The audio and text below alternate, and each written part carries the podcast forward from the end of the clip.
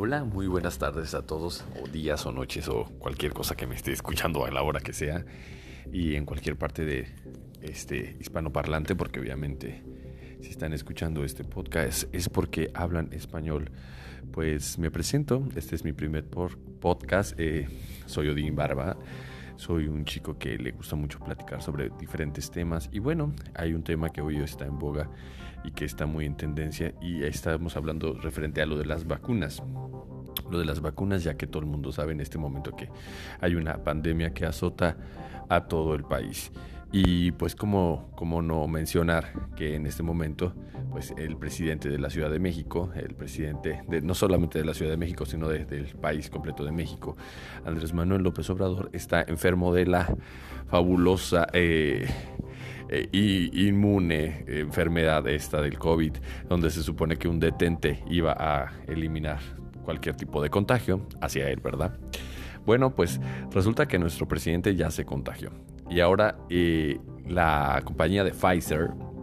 decidió no enviarnos la cantidad suficiente de vacunas, lo cual nos hace sentir un poquito, pues, abrumados, ¿no? Tenemos a, Hugo López Gatel, que la verdad, con todo respeto, me parece una persona sumamente incompetente en cuestión eh, pues profesional, no tiene como que mucha credibilidad después de todo lo que ha dicho, eh, pues la verdad ha cometido muchos errores y que la gente pues tiene memoria y se acuerda de todas las cosas que, que no ha estado haciendo bien. Por lo tanto, pues mucha gente no está feliz con él. Bueno, referente a lo de las vacunas, pues resulta que hace tiempo pues Pfizer prometió unas vacunas para México y ahora resulta que pues ha disminuido. El resultado es porque hasta donde yo sé van a adaptar la, la fábrica que tienen eh, advirtieron que iba a haber un retraso de tres semanas, pero aparte hubo un incendio en una de las de las fábricas de vacunas de Pfizer, lo cual también podría estar retrasándose y retrasar las vacunas. Por lo tal, eh, pues muchos gobiernos desesperados por porque no hay vacunas, porque eh, la pandemia está continuando, estamos cada día con mayor cantidad de muertos y con mayor cantidad de contagios,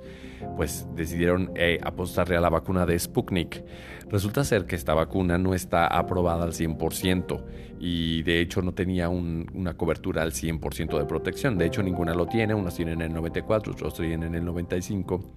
pero en específico esta vacuna tenía creo que el 40 o 50% de, de efectividad, lo cual la hace muy poco efectiva. Ahora, el debate aquí es qué va a pasar con las personas que tienen eh, el acceso a la vacuna de Pfizer, que podríamos decir que se podría dividir en personas que tienen el poder adquisitivo y las vacunas de emergencia, ya que pues la mayoría de las personas a las que se les van a vacunar en este momento pues son personas de escasos recursos. Recordemos que la vacuna es gratuita hasta este momento y está prohibido que cualquier compañía pues pueda comprar este, independientemente como para venderlas a su voluntad y darlas muchísimo más caras. El gobierno va a hacer un enorme desembolso de dinero, pero como les comentaba, la, compañía de Pfizer no va a poder entregar las vacunas prometidas, ya que pues hay desabasto en este momento, lo cual hace que el gobierno pues vaya por la Sputnik. Lo extraño aquí es que eh, López Gatel había dicho antes que la Sputnik no era una vacuna fiable, que ellos iban a ir por la de Pfizer porque pues era la que tenía mejor cobertura y que realmente pues tenía más posibilidades de funcionar. Lo extraño es que ahora el mismo Hugo López Gatel sale para decir todo lo contrario y sale para decir que bueno, pues vamos a darle una oportunidad a esta vacuna, pero pues como si la salud de la gente se tratara sobre vamos a darle una oportunidad. Recordemos que esta enfermedad está matando a muchísima gente y parte no nada más es del gobierno, o sea, muchas personas piensan que es únicamente el gobierno, que bien es cierto que no hizo mucho, que no, no cerró aeropuertos, que no cerró fronteras, que continuó sin protocolos y aún continuamos sin protocolos porque muchos amigos míos que han viajado al extranjero me comentan que pues en realidad hay ningún hay cero protocolos o ninguno al entrar al avión o simplemente te creo o no por mostrar un papel. Bien podría ser el papel falsificado o lo que sea. El punto es que en este momento, pues sí hay un, problema muy grande porque hay bastante, bastante eh, desinformación y bastante, pues, ¿cómo podemos decirlo? Mucha gente está inventando cosas referente a lo de la vacuna, mucha gente pues no se quiere vacunar, piensan muchas personas que esto es una cosa como del gobierno pero sin embargo podemos ver y analizar que a la gente no le importa. Hay una cantidad exorbitante de personas a las que realmente no les interesa la pandemia, en la que están ellos totalmente ajenos a lo que puede ser eh, pues esta situación, inclusive piensan que no existe el virus, que es un invento, pero sin embargo podemos ver que, hay mucha irresponsabilidad por parte de los jóvenes, ya que según ellos se consideran personas eh, que son inmunes o podrían decir que son personas a las que les podría tocar el, coronavirus de manera asintomática. Sin embargo, esto es una completa falsedad. La persona que pueda llegar a ser asintomática no significa que no pueda contagiar a otras personas. Y sin embargo, aún así seguimos viendo fiestas, seguimos viendo reuniones, este, cada, cada momento pues encontramos que hay personas juntándose y pues todo esto es por, por una irresponsabilidad brutal porque pues al final la gente va de fiesta que es realmente no es una actividad de primera necesidad, es obviamente esparcimiento, claro, todos necesitamos entretenernos y divertirnos, pero en, este momento de pandemia, en este momento de, crisis, en este momento en donde la gente pues la está pasando muy mal y muchas personas han perdido a familiares y a parientes, es importante tomar en cuenta y ser empático socialmente, ya que